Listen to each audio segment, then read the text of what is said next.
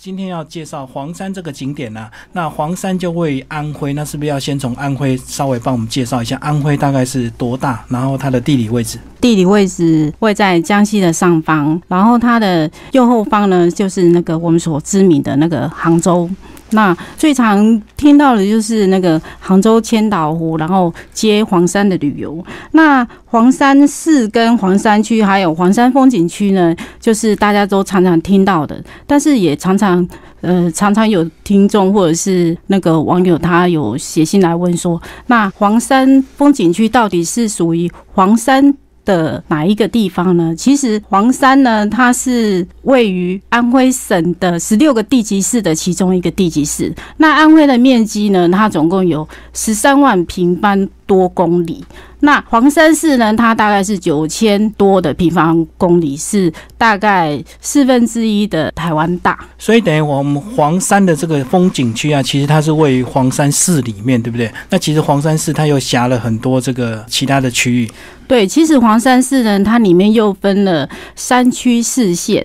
那其中呢，呃，黄山就是位于在黄山区的其中一个知名的风景区。那所以呢，我们的这个黄山的景区呢，它位于这个黄山市。那黄山市其实它就在安徽的这个最南边了，接近江西的一个地方。所以呢，它大概这个旅游路线就是以皖南为主哦。那另外呢，皖中跟皖北有什么样的一个比较大众的一个旅游路线？哦，皖中跟皖北的话，就是它会有那个像李鸿章故居，它就会是位置在合肥；然后那个曹操运兵到的话，它就会是在皖北的破州的部分。然后像徐州的话，它会有欧阳修以前在那边静养的一个地方。哦，所以这个皖中跟皖北都各有不同的旅游路线。那我们今天主要就介绍皖南，对不对？皖南的这个黄山。那其实我过去看这个呃一些旅游的路线，他们都会特地强调说，黄山住一晚、住两晚、住三晚。那一般的旅游最多黄山会住到几晚？呃，市面上最常看到的话，就是最多就是三晚。因为三晚的话，它其中是其实它介绍是三天的旅游路线，可能你从前山进，然后后山下这样子。那我自己的旅游经验呢？我是曾经在黄山上旅游过三天。那第一天的话，就是会住在那个玉屏景区，然后再往那个北海景区那边走，嗯就会住在那个狮林大饭店。所以三天，如果黄山住三晚的话，就表示团费比较贵。因为黄山住越多的话，就是当然这个团费就比较贵。因为黄山呢，这个很多物资都是人工运上去的，所以相对的饭店也贵，吃饭也贵，对不对？其实，呃，我们在那个旅游的途中哦，常常会看到很多的挑夫。那一开始的时候，会以为说挑夫是由当地的可能饭店或者是旅游景区他们所聘请的。但是听了那个导游的解释之后，才知道说那些挑夫呢，其实都是劳力工，他们所挑的东西其实都是算。稱斤的，所以你挑的越重的话，表示说你这趟的路程赚的越多。所以当我们在就是在吃饭的时候，可能口味会觉得不佳，会觉得吃不习惯，会不想吃，就菜色不好，会留下一些厨余的时候，然后领队会再补一句说：你们说吃剩下的东西呢，也是会由那些挑夫挑下去的，不能在风景区随便乱倒。对对对，所以他们所有的一些垃圾，或者是要包含你饭店要洗的那些床单、被单，他们都是送到山下去的。所以挑夫呢，他会挑不同的东西。那还有一点就是。連那个导游他也会常常告诫我们说，不要正面去拍他们，因为我们看到他们的时候，都会觉得他是在黄山风景中的一个特殊的一道风景，所以就很想拍他们。对对对，所以就是经过那个那个导游这样子解释之后呢，我们就会躲在后面远一点的地方拍他们。那有时候就是经过的时候，也会对他们微笑，那他们就会问你说要不要买橘子。那后来才知道说，哦，买橘子是他们赚外快的一个方式。哦，所以他在挑的这个过程，他会顺手带一些橘子，那如果卖掉就是他自己的就对了。对对对对对对，其实，在去过那么多趟的话，不管是比如说春夏秋冬四个季节，都有那个挑夫在工作。像近期这一次的话，是十二月中上黄山的。那十二月中上黄山的时候，我们是从玉屏景區。上去。那那一条路呢，它其实是比较我自己个人的感觉是比较偏远，也没有什么商店的。嗯嗯。但但是你还是可以看到，就是有挑夫在挑。哦，那这样子挑夫他们除了挑东西是称重之外，那另外有没有春夏秋冬不同的价钱？因为我知道，如果是冬天的话，是不是山路更难走？那是不是如果冬天挑上去，是不是又更贵了？工资来讲？呃，听听说是有的。好，那在介绍这个四季游黄山之前呢，诶，开始例如先跟我们介绍一下黄山风景区到底它的范围有多大。然后呢，我们常常看到这个，它是不是又区分为很多不同的一个景区？因为它范围实在太大了。对，黄山的海拔高度呢，大概是一千八百米。然后莲花峰、那个光明顶还有天都峰是它的三大主峰。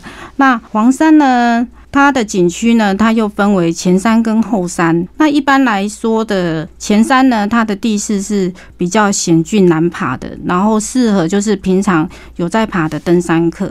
然后后山呢，相对就是地势它就是比较平稳，比较适合就是像呃我们一般的上班族或者是比较年长者。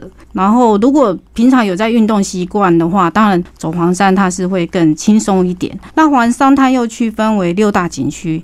像温泉景区、玉屏景区，还有就是北海景区、云谷景区，还有吊桥景区。那最常走的呢，是我的经验的话，就是云谷景区。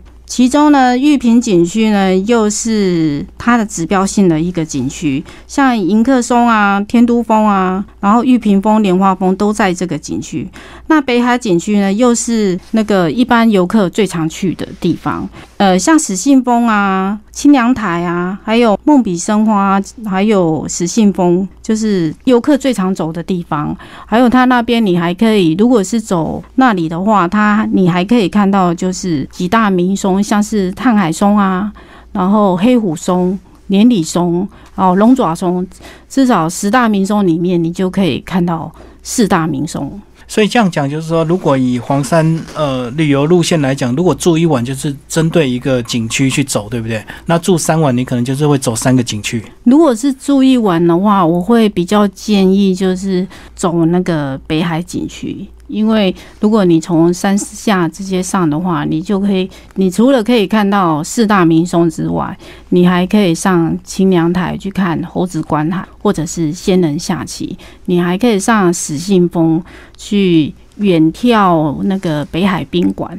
那如果以这个北海景区来讲的话，一般这个坐缆车上去之后，然后开始步行，大概要走多远？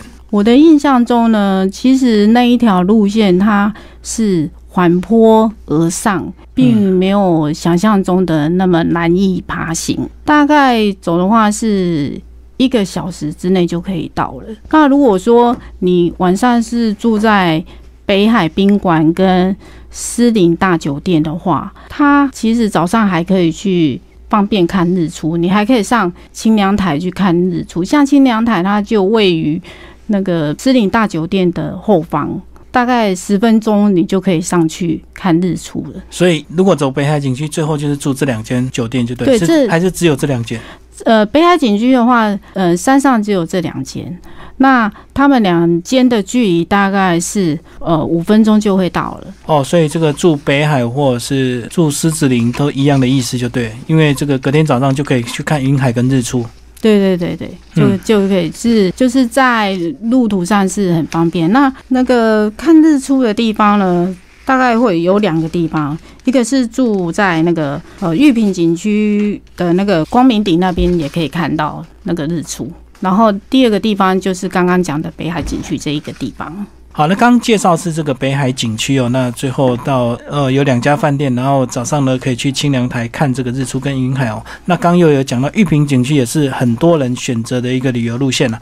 那以玉屏景区来讲，是不是跟我们介绍一下？如果是以缆车坐到这个终点之后，大概还要走多远？然后最后玉屏景区是住哪一家饭店？玉屏景区呢，古时候又称那个文殊院，它是。黄山的一个中心的景点，那它里面又包含了莲花峰跟天都峰这两大主峰，那其中又有怪石奇松跟摩崖古科云海这边几乎是集了黄山的五大城，然后最出名的那个迎客松跟送客松呢，也都在这边。所以呢，它的峰石上面呢，还有毛泽东亲笔刻的“江山如此多娇”在上面，所以它会成为是黄山的绝生处，是名不虚传的。那我实际到了那个现场呢，在一片。不管是雾茫茫，或者是大放晴天的时候，都会看到这个迎客松呢，它屹立在那边。那它的树龄是有八百多年。呃，玉品景区它的两大主峰是精彩点。那如果说你喜是喜欢那个登山的游客呢，黄山的第一高峰就是莲花峰，然后又有最惊险的天都峰，也是它整个华。东地区的最高峰，然后它的那个气势很雄伟，又像一朵那个绽放的莲花，才会有叫莲花峰这一个名称。它的三大主峰呢，它的海拔高度是一千八百三十米左右。那上那个玉屏景区呢，我们主要是从那个玉屏索道。那玉屏索道呢，它是两千零八年七月开始启用的。它位于黄山南大门前的前面，它的索道呢又上下分为玉屏站跟慈光阁，然后全长呢是两千一百一十二公尺这样子。那每台车呢大概是可以坐六个人，那单趟的时间呢大概是八分钟。那有时候你坐在缆车上面这样子凌空飞渡呢，会很贴近山壁。天气好的时候呢，也可以看到天都峰跟莲花双峰，就是很壮丽的。有时候你在山上看不到的雾凇，可能你坐在缆车上面，你就可以看到雾凇，就是冰挂在上面。或者是甚至是云海的部分，因为山上的状况，因为天气的关系，所以有时候景象是没有预期看得到，但是你坐在缆车反而是看得到。好，那接下来例如呢，今天我们介绍是这个四季游黄山，就表示这个春夏秋冬你都去过黄山哦。那是不是先帮我们介绍一下，你总共去黄山多少次？嗯，我自己从一一年开始的话，第一次上黄山到去年一七年是总共大概去了五次，这其中还不包含就是我有去一次那个皖北的那个彩线拜访。所以你五次都是工作的关系吗？对对对，都是工作的关系。哼哼哼，然后这个五次从二零一一年到二零一七，去年才刚走回来，给我们讲讲这个四季什么样的一个感觉？第一次去的时候呢，是一一年的三月，那那时候是算是春天的时候，那时候第一次去就是耳闻那个黄山是世界双遗产嘛，那就是非常的期待。然后第一次去的时候是下午。我记得是下午上山的，那上去的时候其实是有一点飘雨。那我想说，哎，飘雨应该也是可以看到大山风景这样子壮壮阔的那种感觉。但是去的时候其实是天色已经快暗了。那的确是有看到一点东西，就是猴子观海，让我印象很深刻。嗯嗯。因为黄山的话，它就是有几个特别的地方嘛，它有五绝跟四奇。那其中五绝的话，它就是有奇松、怪石，然后云海、冬雪跟温泉。那其他几个像冬雪，它是有季节性的。是。那至少你可以看到它的松树跟它的怪石。那其中猴子观海就是一个很知名的，觉得它是呃很像仙境的一个地方，因为它的形状真的就是很像一只猴子。猴子坐在那边看，它就是猴子呢。如果说是有云海的话，它就是你可以感觉到它就像是一个猴子坐在高山上君临天下的那种感觉。嗯，然后它就是观看着下面的，好像就是人间这样子。刚刚介绍的是一一年去的时候是下午上山，然后就是山上起了大雾，然后就是就是感觉就是非常的失望，因为没有看到什么，没有预期的美，没有预期的美，然后都被那个大雾大雾都遮蔽。然后隔天早上的时候一起来想说，哎，可以拨云见日，结果也是遇到大雾这样子。那我们就在雨中就是下山了。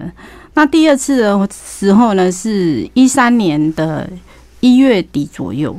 然后那一次呢，也是因为工作的关系，想要去拍不同的黄山。然后就是挑了说要做一个冬季黄山的部分，希望可以拍到它的雪景，因为黄山的雪景是很知名的，它就是一个奇幻的仙境这样子，有那个雾凇啊，然后结晶挂枝头，再搭上它壮阔的山景，其实是非常吸引人的。但是那那一年也是刚好就是暖冬，也没有看到雪的部分，就是有一些残雪，就是在路边，然后再加上它。整个雾气茫茫，所以那一次也是觉得蛮失望的。那第三次的话，就是属于夏天的时候，是一四年的九月。然后那一次呢，因为是天气很好，它也是一个避暑的圣地，所以那时候去的时候，就是给我们整个大惊喜，因为就是晴空万里，天气非常好，你想要看的东西全部都看到了。然后那一次的经验是我们在山上停留了。三天，我们甚至有坐缆车下到那个云谷景区，然后去走它整个栈道这样子。那因为是拍摄的关系，所以就是有那个领导游呢引领我们进去，去走他们的一线天，然后走到他们到他们的那个吊桥区之类。那所谓的吊桥区，它就是它知名的就是一个桥，然后立在两座山的中间。这样子，那你远远的看去，它是很惊险的。还有走到栈道的时候，你往下看，它就是万丈深渊，嗯，不会输像张家界那种感觉。这样子，那也有人说，就是阿凡达有去那边取景，那我也相信那样子的感觉，因为它就是有那种腾空驾云的那种感觉。然后第四次呢，就是比较近期，就是前年一六年十月的时候，那我们是去拍，刚好就是拍到黄山的秋天。那它的秋天整个就是有枫叶银杏，就是像调色盘那样子。那那种景色呢，跟前几次是不一样的，因为黄山呢，它雾气很多，它一年大概有两百多天。可能都是起雾的，跟下雨的状况，所以你要遇到就是看到黄山的美景的话，其实我觉得就是天后影响很大的因素，还要加上一点运气。然后第五次的话，就是去年一七年的十二月中，然后那一次也是整个冬季的彩线，然后我们这一次就没有从那个云谷缆车那边上。北海，我们是从玉屏景区后山那边走上去。那从早上大概八九点出发，走到那边玉屏，刚好在玉屏景区那边吃中餐。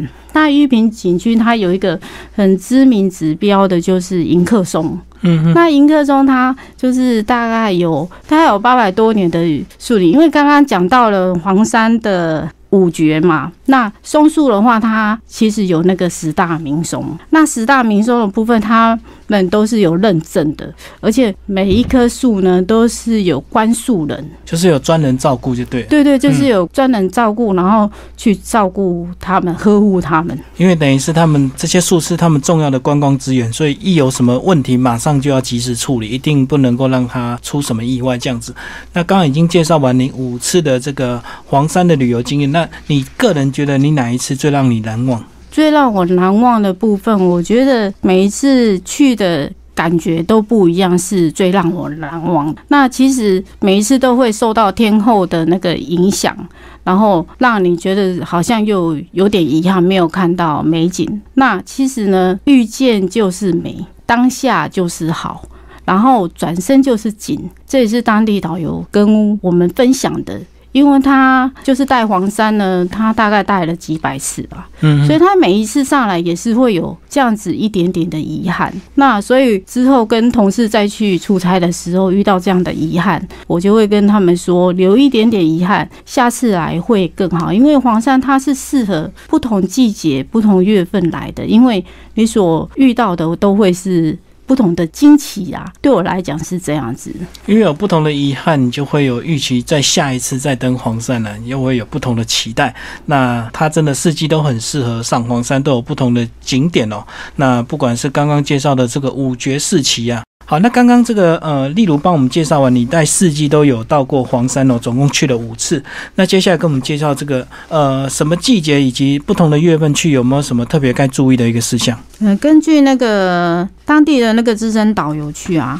的那个介绍啊，最重要的呢，你去到黄山的时候，就是要避开那个黄金周跟他们的小长假。如果你是在黄金周来玩黄山玩的话，你除了看到那个后脑勺是什么都看不见的，因为就是整个都是人山人海，你可能连要走个小道都是不好走。所以，如果是在假期安排上的话，就会建议尽量避开他们的黄金周的这个大假，这样。而且你讲到这个黄金周跟他们这个小长假，我在想，会不会真的有人被人挤人挤到这个山下去啊？因为那个走道都这么狭窄，对不对？我们曾经就是有旅中国。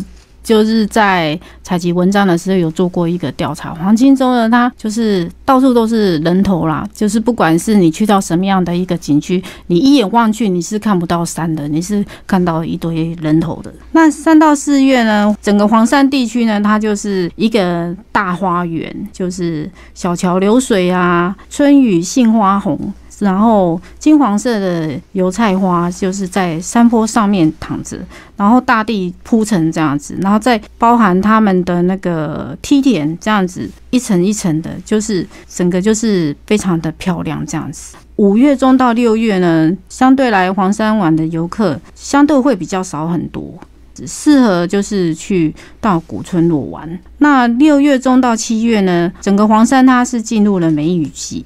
对，那房间都是会比较潮湿这样子，然后会建议就是最好要带雨具，然后七月中到九月就是整个夏天。那如果说你不想要遇到黄山的那个阴雨绵绵啊，或者是那个雾气满满的话，会建议就是暑假来这边避暑也是一个蛮蛮好的季节。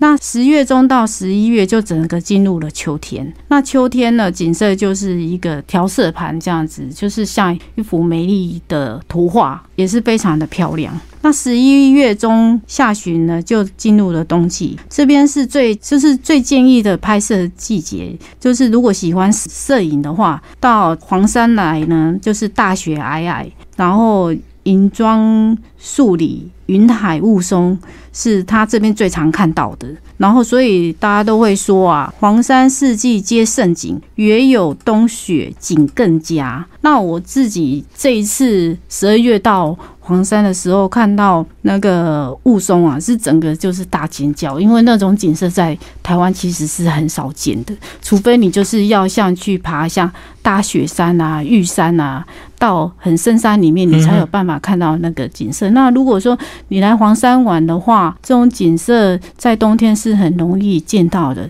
尤其是如果是前一天下雨，然后隔天出太阳，那这个景色会更是。非常的漂亮。接下来，例如是帮我们介绍一下，一般人到中国其实因为语言比较相通哦，所以其实也蛮适合这个自由行。那如果是自由行啊，这个年轻朋友要到黄山去玩的话，他们大概要准备多少钱，以及大概要呃预估多少的一个时间？嗯，就是因为我呢去过那么多次，所以很多朋友呢，或者是像我的一些亲戚朋友啊，他们都会问我说，那到黄山是要大概几天？然后要准备多少钱？那其实对花费来说呢，是依照行程来定。比如说你是从江西玩到黄山，或者是从杭州千岛玩到黄山，那些金额都不太一定。那我会比较建议，像是比较年长者呢，就交由团体行程来跟着走。像我们的那个雄狮旅游的话，它就有区分，大概五天的行程里面，它就有区分。比如说你是一天在山上，或者是两天在山上，其实都便利很多。那你交要有那个团体行程之后呢，你也不用去太担心花费的问题。那如果以自助游的预算来讲的话，我会建议就是大概抓人民币两百五十块以内。那也会建议说，就是要一起前往的旅旅客跟结伴同行，或者是在。当地就是拼车，这样子也可以可以节省一些费用。那吃饭的话呢，在黄山上呢，它是算比较大的消费。如果是像吃一些小吃的话，就会推荐像屯溪老街的小馄饨，或者是屯溪的烧饼、臭豆腐，也可以体验品尝一下。这样子。那如果是在山顶上呢，就会建议由山下带一些轻便的食物上去，比如说像泡面啊、小饼干啊。这样子也，如果说是只是住一两天的话，就可以就是在肚子饿的情况下，也不用担心说找不到食物这样。那刚刚我们介绍完这个黄山的这个景区哦，总共分为六大景区。那其实呢，呃，地方非常的大，景点非常的多。那听众朋友有兴趣，一定要亲自去走一趟，不管你是跟团或者是自由行。那我觉得自由行可能就会有一个问题哦，就是说因为山上住宿的可以选择的比较少，所以是不是如果遇到旺季的时候，你可能会到山上去订不到饭店？对不对？对，如果是如何挑选那个黄山的住宿的话，我这边。给大家的建议是，呃，分为山下篇跟山上的推荐。那山下的话，一定要提前预定，无论是你是淡季或者是旺季，就像我们自己在台湾旅游也是一样，就是你提前预定的话，除了可以了解一下它当地距离酒店跟景区的距离之外，也可以做一些周边景点的那个旅游安排。那山上的住宿的话，就跟你要去的六大景区是哪一个景区有很大的关系，比如说北海的话，它就有北海宾馆跟狮子林大酒店可以选择。那像还有上面的五星级酒店，就是西海宾馆，它就是比美山下，你很难想象，就是说山上怎么会有这样子五星级高档的。酒店它甚至有水晶灯，然后它的呃每一间饭店呢都会有那黄山山上比较潮湿嘛，所以它每一间饭店都会有那个烘暖机。嗯哼。然后如果说你是遇到下雨的情况下，你的那个衣服是湿的，走哨上面都是湿的，你就可以马上烘干或烘手套这样子。然后每一间饭店呢，它都备有那个保暖的羽绒大衣，就是方便旅客他呃要去看日出。的时候可以穿，所以在上黄山的话，其实都是轻装备啦，就是你不用背太厚重的行李。我曾经就是在。走的过程中呢，看到有人就是拉那个拉拉行李箱，对对对，那因为它的那个路程就是高高低低，然后也会有一些阶梯。那你你拉行李箱的话，有一些你就是必须要自己用手拿，没有办法整个拖的。而且你一趟路这样子，少说也要一两个钟头，又慢慢欣赏的话，这样子拖过去，其实对行李箱的轮子是呃受损的。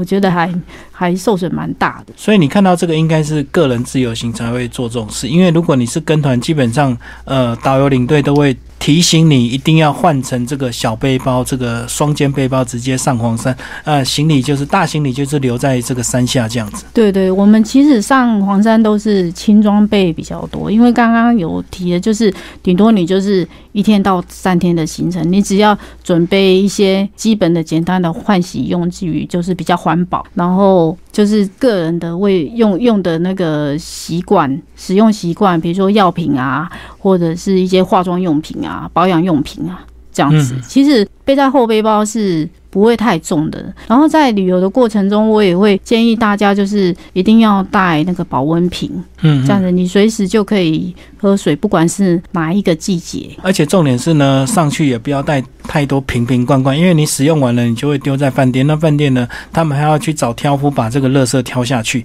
也会造成大家的一个负担了。对，就尽量能够不用一两天不用，其实也不会怎么样啊。其实就是越精简越好。那我们大概介绍完黄山的一个一些景区。跟一些饭店的介绍，那接下来呢？呃，如果到黄山去玩，也不可能只逛黄山哦，一定在山下的一些周围的这个呃县镇或者是周围的景点也会去玩。那接下来是不是就帮我们介绍一下周围的一些景点？嗯，如果你是想要隔天一大早上黄山的话呢，那你第一天就可以先在附近的那个小景点就是逛一逛，它附近有很多的那个。比如说像那个屯溪老街呢，它距离黄山大概是大概是六七十公里的路程，其实是蛮蛮近的。然后你周边景点的话，你就可以在那边去感受一下那个古徽州的风情。那整个屯溪老街呢，它是呃就像那个流动的清明上河图这样，它里面就是古色古香，就是它的徽派建筑，就是白墙，然后。马头墙这样子，然后再来的话，就是介绍那个宏村呢。宏村它就是呃有那个桃花源里人家古镇的名称，然后最知名的就是那个卧虎藏龙》，嗯，就是在这边拍摄的。就是有一幕，就是那个牵着白马，就是周润发牵着白马进古镇，就是他也是他们的南湖拍的，就是印象非常的深刻。然后里面还有很知名的，像是四雕啊，四雕就是他们的那个木雕的精品，也可以在这边参观。然后另外一个西地呢，它是在宏村旁边。就是距离不远的地方，然后它到现在已经有大概九百六十多年的历史，然后两千年呢是被列入那个世界遗产，有那个世界上最美丽村庄，还有那个古民居建筑保护的那个美誉，它保留着数百栋的清明的古民居在这边，然后九十九条的那个高墙深巷，让人家觉得好像是置身在那个迷宫里。我补充一下刚刚的那个屯溪老街啊，屯溪老街它是位于那个屯溪的那个中心地段，它全长呢大概是一千两百七十二米，是一个小小的清明上河园。那老街的建筑又是以那个古惠州的建筑为主，然后两边都是那个特色的小店，在这边可以买一些纪念品，比如说文房四宝啊，或者是。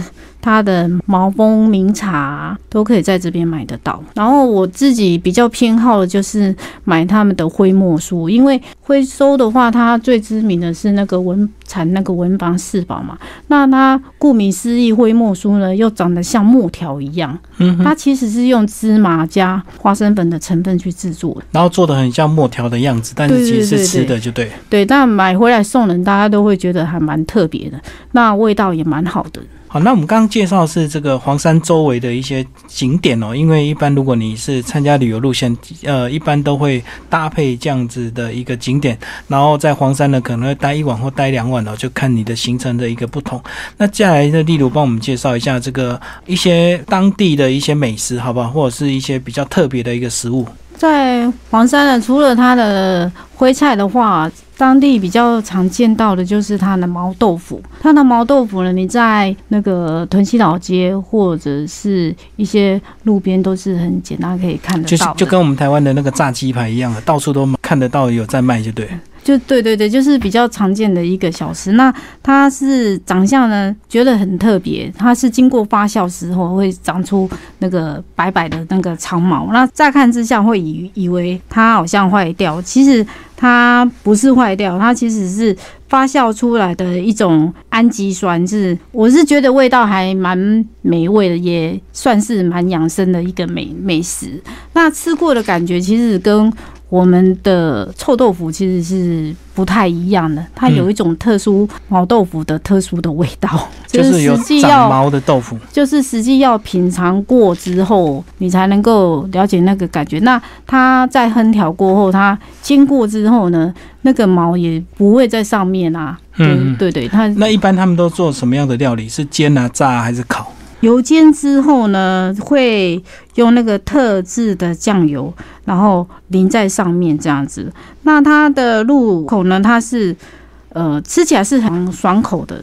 那黄山呢，它还有另外一道很出名的特产，叫做那个臭臭鲑鱼，它算是上百道。比较正统的徽菜其中之一，那它就是有一个故事，就是之前在兵荒马乱的时候，就是渔夫他要挑鱼挑到比较远的地方，嗯，那因为经过时间的关系，就是发酵了，然后以为好像是坏掉了，但是坏掉丢掉又可惜，然后拿去煎了之后呢，诶，发现它的味道其实还蛮特别的，就演变出来。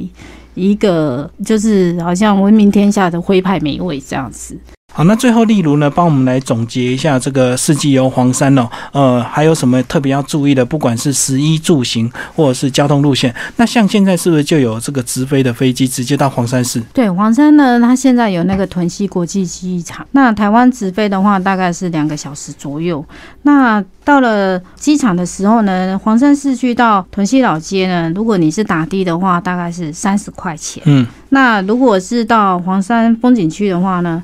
打的的话大概是两百块左右。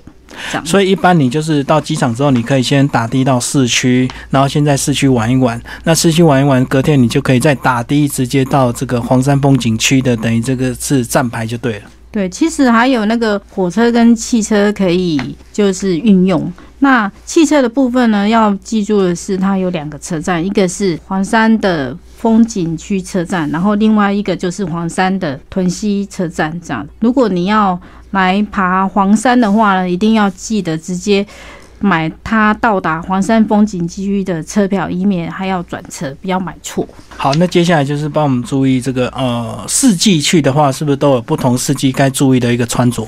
对，黄山的那个气候，它就是春天就是比较湿，然后夏天它会山上会比较凉一点。然后秋天就是比较干燥，然后冬天就是寒气比较重。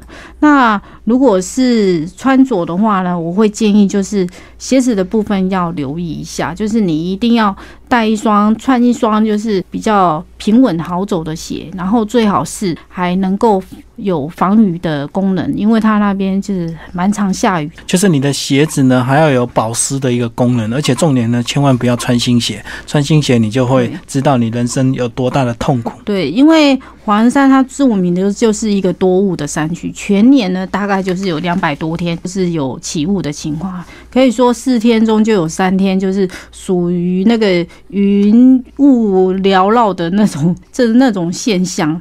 那所以呢，有雾的话，可能就会下雨，也是下雨量很多的一个地方，所以。呃，雨具跟风衣，我觉得是不可少的。它山上山顶上的风也是很大，所以你可以看到，就是它那边的树木呢，都长得比较躯干比较矮小一点，然后就是往那个盛行风向突出的地方就是生长，所以姿态会比较优美。像著名的迎客松，它就是。呃，属于像这种偏形树，就是形状姿态就是比较别致特别。那另外呢，这个呃，到黄山是不是就是呃年轻朋友比较多？那如果老人家是不是在爬黄山，就是就会比较吃力一点？对对对，常常有亲戚朋友问我说，那那个老人家他去走黄山，是不是会比较吃力？其实它如果搭缆车上去的话，就我们一般常走的那个北汉景区那一条路线的话，其实它就是比较。缓坡上去是好走的。那如果担心的话，你可以带一个登山杖。那登山杖的话，如果你没有的话，它山下的商店也有卖，就是一支大概是五块钱。那如果你是跟那个团体行程的话，一般团体行程它好像是好像是有赠送的啦，我印象中。所以这样子一去，如果你要去黄山玩的话，要趁年轻趁早啊，千万不要到了你退休，等你退休有钱有闲的时候，你已经爬不动了。其实就是现在台湾也蛮盛行那个运动风气的，所以应该是大家都是身强力壮，去爬黄山应该是没有问题的。不然放弃这么一大片的美景没有去也是很可惜。谢谢我们的丽茹，好，谢谢各位听众。